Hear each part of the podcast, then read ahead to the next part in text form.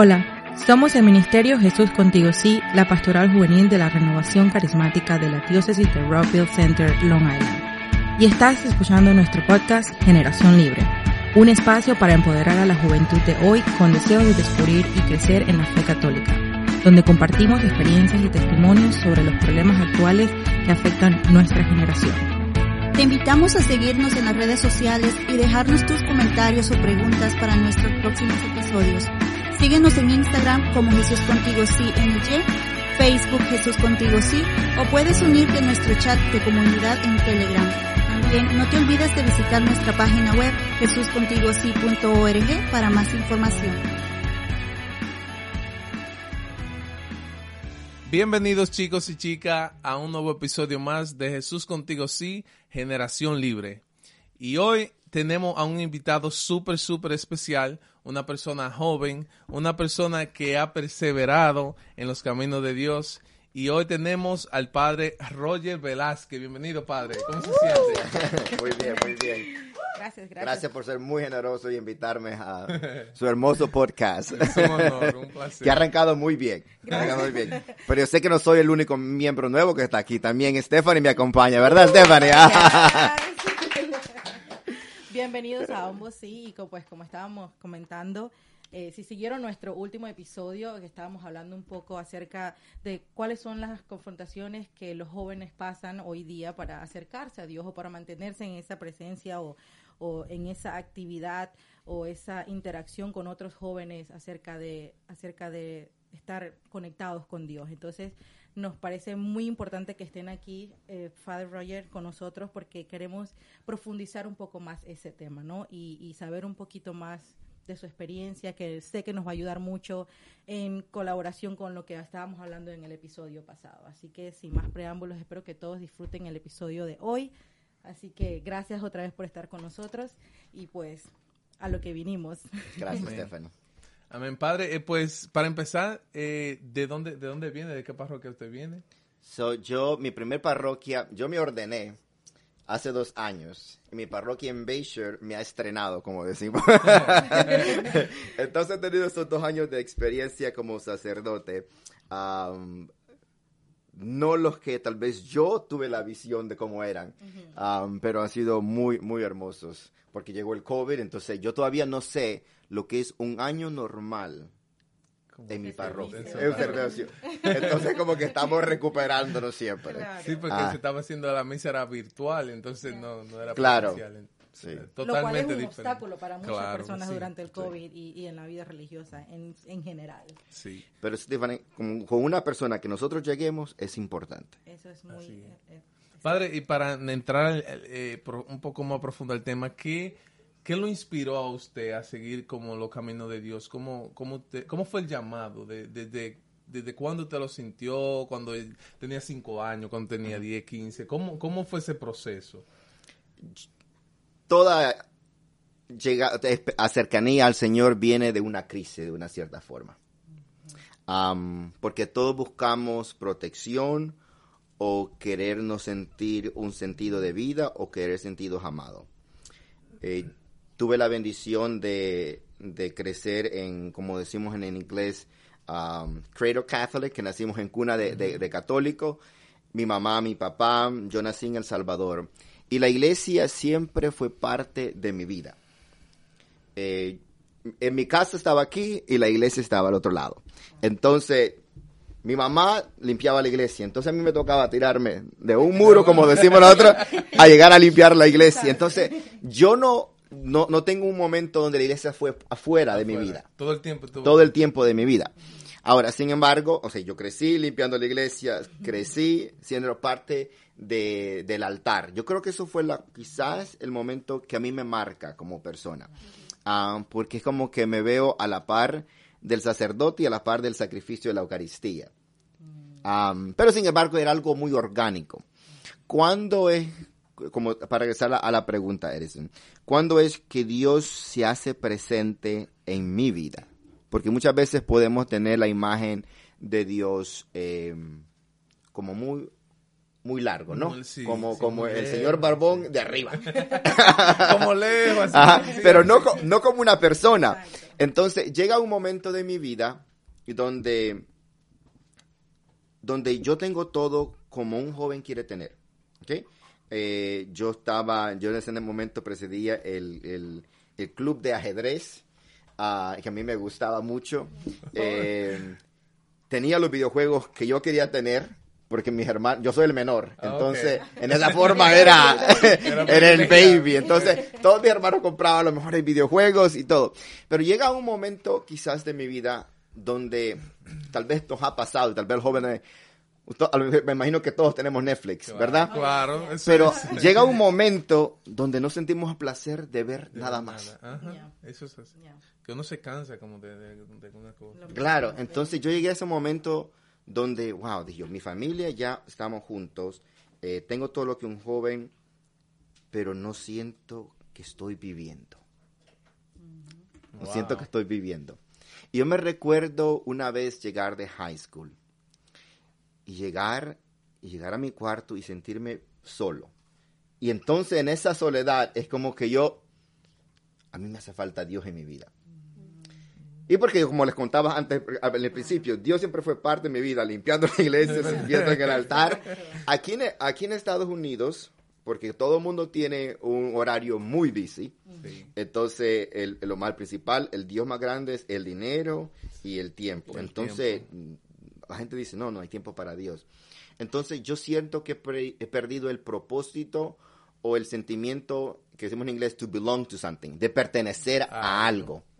Y entonces, cuando yo empiezo a seguir, a, porque mi papá es predicador, entonces yo lo empiezo a seguir a los retiros, a los grupos de oración, y pues no solo me encuentro con mi papá, sino que me encuentro Su verdadero. Su el verdadero. Padre espiritual. Espiritual. Oh. Y entonces otra vez regresar a la, a la, vo- a la vocación. A la vocación. Entonces en ese momento fue cuando fue muy clave para mi vida. Wow, qué, bueno, qué, bueno, lindo. padre. Y, y ahora que usted mencionó, me captó algo muy, muy intenso de lo que usted dijo, que como ya usted creció en una cuna de, de esa fe, ¿no? Y eso se, por- se formó parte de su vida. Ahora, it makes sense para mí cuando estábamos hablando acerca de la vida del joven, acercándose a Dios, y es eso, que a veces nosotros nos sentimos ese, ese sense of eh, que necesitamos algo más, ¿no? O, o ese momento de crisis que a veces es lo que nos hace cambiar, o querer como claro. algo que nos que nos rete, ¿no? Entonces ese ese momento de crisis, ese momento de fue lo que usted también como que lo motivó a sentirse como que usted quería algo más Sí, Y es de algo lo muy que ya bonito era. de nuestra fe, porque nosotros, eh, sí, todas las cosas buenas nos dan de una cierta forma eh, eh, una visión, pero, pero da- llega un momento que tenemos que trascender a lo que tenemos. O sea que debe, la vida tiene que ser algo más que esto. Y, y todos tenemos un momento en nuestra vida que lo, reali- lo re- lo- llegamos a realizarlo, ya sea joven, adulto, pero todos llegamos a un momento como que hay algo más. Ya quiere evolucionar. Hay algo ya, más. Sí. Ya. Entonces todo eso nos apunta a Dios. Tiffany, y, Exactamente. y quiero resaltar la parte donde, donde el padre dice que hubo un momento donde él se sintió solo. Y qué, como, qué inteligente fue usted, de verdad que sí, porque muchos jóvenes se sienten solos y buscan refugio en otra cosa. Claro. Usted buscó un buen refugio, ¿no? ¿tú me entiendes? Exacto. La mayoría, muchos, o sea, yo conozco muchos casos de esos jóvenes así y, y, lo- y buscan un refugio en malos, la calle. buscan la calle. Sí. Lo que pasa que en, de mi infancia yo perdí mucho tiempo, muchos años con mi papá, porque mi papá estaba en Estados Unidos. Entonces, de una cierta forma, para mí mi papá era como Santa Claus. ¿Ah? O sea, llegaban lo- los Nintendos, llegaba la ropa. Ajá, entonces, pero no tenía una conexión Una conexión, con mi papá. Pero la vida de la iglesia de mi papá siempre ha estado ahí. Entonces, cuando uno se siente solo, uno se quiere sentirse protegido. Y cuando, uno, cuando una persona es un teenager, un joven, se quiere parecer a su papá. Sí. Sí, porque su, sí. su padre como su héroe. Se Esa quiere identificar. exacto, entonces, identifica. eso es lo que a mí va, va marcando. Digo, no, pues yo voy a seguir a mi papá. Ah, y entonces va, ahí es como, como que Dios, por eso decimos, God works in mysterious way, ¿verdad? Sí, y así es como, como llegamos a ese momento de mi vida. Y profundizando un poquito más ahora que tocó ese tema de, de sentir ese, ese, esa idea de protección y de sentirse seguro cuando nos sentimos muchas veces pues inseguros o solos. Eh, ¿Alguna vez ya cuando usted estuvo en ese proceso, ¿no? que ya se encaminó y decidió que esa era la forma de vida que usted quería seguir, ¿no? Eh, ¿Usted en algún momento sintió duda o afrontó algún obstáculo que lo hizo como dudar o sentirse que, que tal vez eso no era lo que usted quería? Todos los días. todos los días, todos los días. Todos los días hay ese struggle, hay ese, ese, ese reto que hay que, que tomar. los, los monjes eh, es una teología que se desarrolló muy antiguo, como la Edad Media, que le llaman el, el demonio de la tarde. ¿Ok?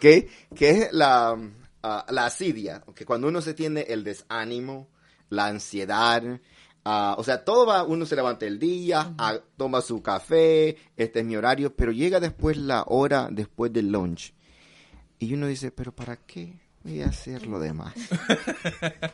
Pues, cumplí- Pero todo nos llega. cumplí Entonces, sí. ratito. Entonces, me voy a acostar un ratico, exacto. Entonces, que no tiene nada malo, ¿no? Aco- Exacto. aco- acostarse. Pero a ese momento de la tarde que a todos nos llega y como que viene el desánimo y tenemos que preguntarnos esa pregunta, what am I fighting for? ¿Por qué yo estoy peleando?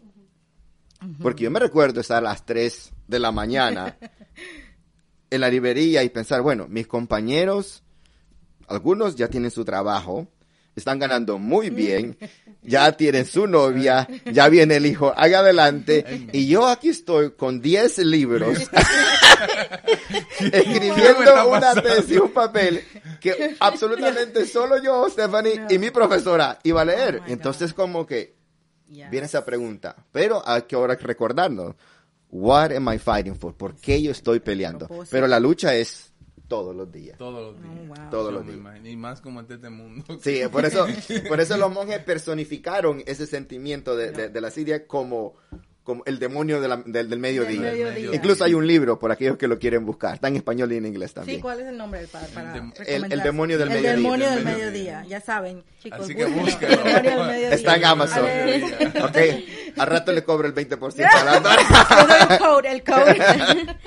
Igual que usted, padre, creo yo que muchos jóvenes también se sienten, sienten eso, que no, no saben qué más, por qué estoy aquí, qué hago, a dónde más voy.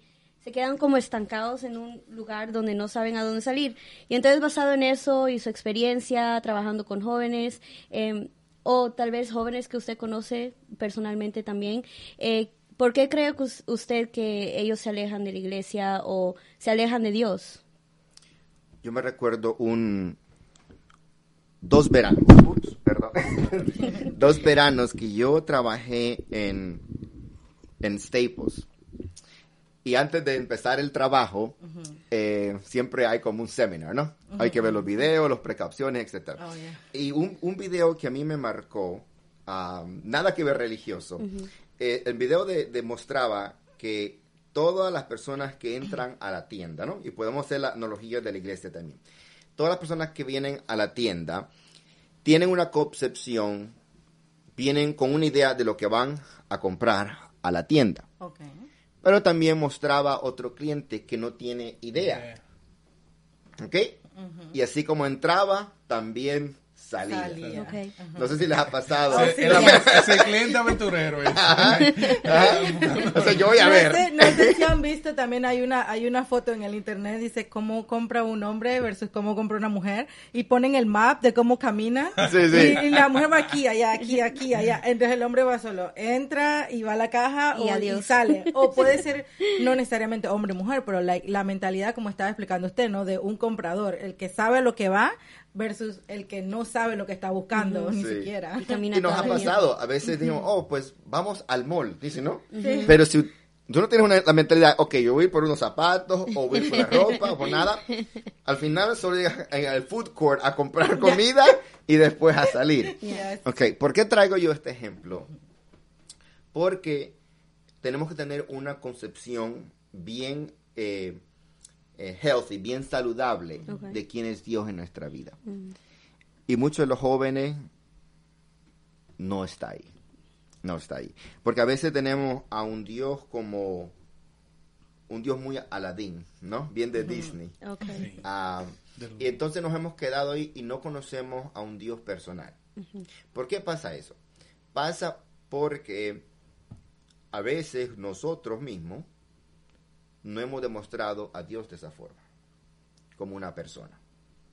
Entonces, ¿qué es lo que atrae a una persona, que atrae a un joven? La alegría. La alegría es contagiosa.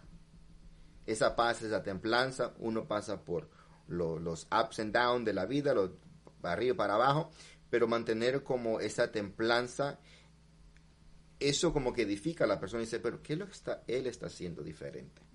Y entonces eso es bien atractivo para el joven, porque el joven quiere ver resultados. Right. Todos queremos ver resultados. Claro. Todos queremos ver Ver resultados. ese cambio. Claro, si vamos al gym, queremos ver resultados. Ya. Al día siguiente. Aunque algunos solo van por la foto. ¿Ok? Y Y a hay algunos veces que quieren, que quieren un cuerpo eh, exacto. bonito para, para diciembre y empiezan en gimnasio en, en- No, en noviembre. Eso no, es de, eso no es de Dios, Edison, eso no es de Dios. Entonces, Sí, es tenemos que tener algo en claro y podemos decir eso en todos los aspectos de la vida. Si alguien quiere salir con una persona, si queremos hacer nuestras metas en la vida, tenemos que tener de una cierta forma una idea, idea. que es lo que queremos. Entonces, muchas veces los jóvenes, ¿qué pasa? Vienen con mamá o con papá porque para complacer porque se portaron mal de una cierta forma y entonces así como entraron van a salir porque no hay una concepción Exacto. De lo que quieren. de lo que quieren, Okay. de lo que quieren. Para- tampoco- eh, perdón, ¿a ¿qué usted le diría a esas personas que, que por una u otra razón se van de la iglesia y dicen, ah, yo no voy a esa iglesia porque que el padre que esto y que lo otro, o que el, el, el servidor me miró mal, o que me, me sacan la lengua, o que me sacan... un di- ¿Usted me entiende? ¿Qué usted le diría a ese tipo de personas? Porque yo, un ejemplo, yo me, yo he crecido en la iglesia y yo, yo incluso fui monaguillo. Y yo siempre he tenido claro... ¿Pero qué pasó? Yo siempre he tenido claro de que yo voy a la iglesia por Dios. Claro. O sea, a mí no me importa que me que me pongan el pie delante de la, eh, entrando para caer. A mí no me importa eso porque yo sé que yo voy por Dios. Sí, sí. Pero ¿qué usted le diría a esas personas que, Que se dejan llevar. que se dejan llevar de, de, de, esas, de esas cosas? Que se siente en la primera banca del frente, si no venga nadie más. Hay un chiste que yo contaba, que eh, el padre anda comprando por supermercado y le dice la señora, padre, le dice, hola, le dice, yo ya no voy a su iglesia, ¿y por qué? Le dice, no, le dice, es que ahí todos son hipócritas, le dice. Ay. No, hombre. No se preocupe, le dice el padre, tenemos otro asiento para otra más. ay, ay, mi madre. Entonces, no, no, no, uno exacto. Como tú dices, Eren, Cristo tiene que ser nuestra roca. Nuestra roca. Y nosotros vamos a la iglesia por otra persona.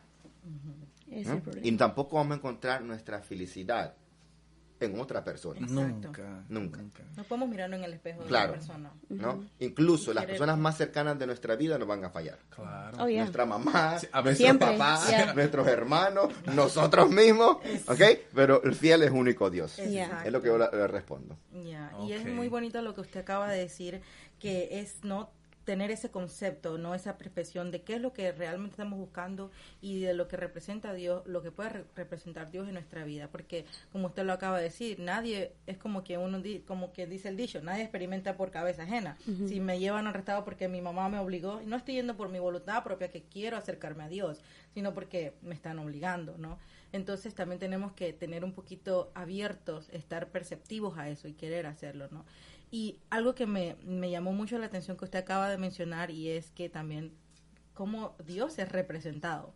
Entonces también es nuestra obligación y nuestra responsabilidad como prójimo representar a Dios en nuestras vidas, porque muchos jóvenes o muchas personas de cualquier edad ven eso, ¿no? El resultado. Y de pronto lo ven de una manera equivocada de que, oh, quiero lo que tú quieres, lo cual está equivocado, pero también puede ser de esa de ese esa forma motivadora como quien dice no qué bien veo que Dios se manifiesta en la vida de Stephanie. De pronto yo también quiero saber qué es lo que tengo que hacer o, o cómo tengo que acercarme a Dios o lo que tengo que hacer para que también Dios se represente en mi vida de esa manera. Y me parece muy importante que usted nos comparta eso aquí porque hasta a mí también me abre los ojos no Yeah. Como que no no lo había visto nunca desde esa perspectiva.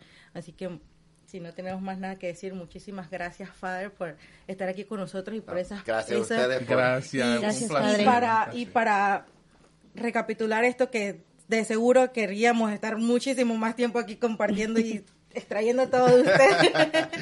Eh, queremos dejarles a todos con un mensaje que, de, que venga del corazón de usted, que de aliento o de, de unas palabras para nosotros los jóvenes o todos los que estamos allá afuera o las personas que escuchan este podcast o ven el video para que que venga de usted, que nos sienta que nos animemos a, a seguir en esto o a continuar o tan siquiera a acercarnos a Dios para los que no estamos acercados A- a, a- Dios. antes de que, de que usted, yo tengo una preguntita.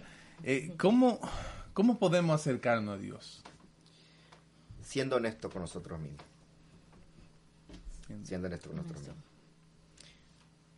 Porque nos vemos a nosotros mismos y también nos vemos directo con Dios. O sea, ¿en, qué, ¿en qué parte de mi vida di- Dios toma parte conmi- conmigo? Exacto, O sea, conmigo. Sí, entonces hay que ser, hay que ser honesto con nosotros mismos. Am, como católicos, una buena confesión. Una buena confesión. Para empezar. Para empezar. Para empezar.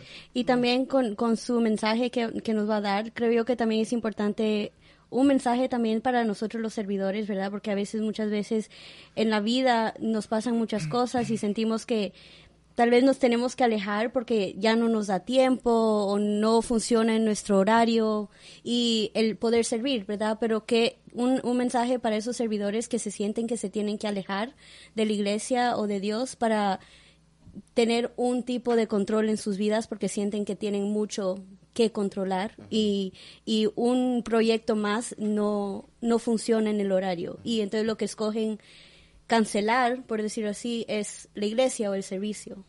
O sea, de- dejar lo más importante. Ajá, están dejando lo más importante, pero porque piensan que no tienen el tiempo. Entonces Sí, like, es fácil decir que no a algo que es voluntario. Sí.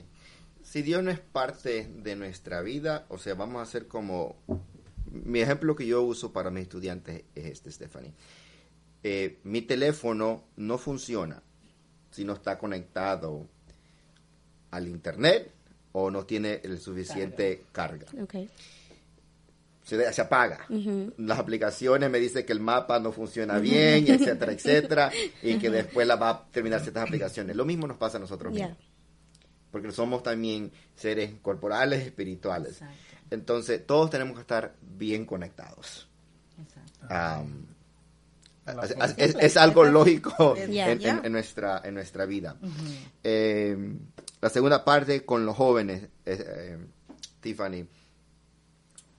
Las palabras de del arcángel que le dice a María cuando le anuncia que va a ser la, la madre del Salvador. No temas, María. Porque todos tenemos Todos miedo. tenemos Yes. miedo. Todos tenemos miedo. Todos tenemos miedo. Entonces, joven, no tengas miedo. En la vida vamos a encontrar personas mejores que nosotros, peores que nosotros, pero como Dios te ha hecho, es únicamente. Todos valemos el cuerpo y la sangre de Cristo y esa realidad nadie nos las puede quitar. Sé valiente, recuerda que Dios no es alcahueto. es una palabra que nosotros usamos que God work with you. Si tú trabajas con él, él trabaja contigo. Exacto. Y lo vemos en María. Así es que no tengas miedo. Gracias por. Gracias, tenerme aquí y compartir con ustedes. Gracias, gracias a usted por tomar su tiempo y- Gracias, y, venir a acompañarnos aquí. Y, ya, sabes, si quieren escuchar más de las homilías del Padre, Bayshore. y para terminar, si nos puede dar la bendición, sería, sería muy lindo. Ok. El Señor esté con ustedes. Y con su espíritu. Que Dios Todopoderoso bendiga el esfuerzo y el trabajo de Jesús contigo, sí. Y que todas aquellas personas que escuchen la palabra viva y que sea eficaz en sus corazones. Y que Dios Todopoderoso los bendiga, los guarde y los proteja siempre. En el nombre del Padre, del Hijo y del Espíritu Santo. Amén. Bye, chicos. Gracias.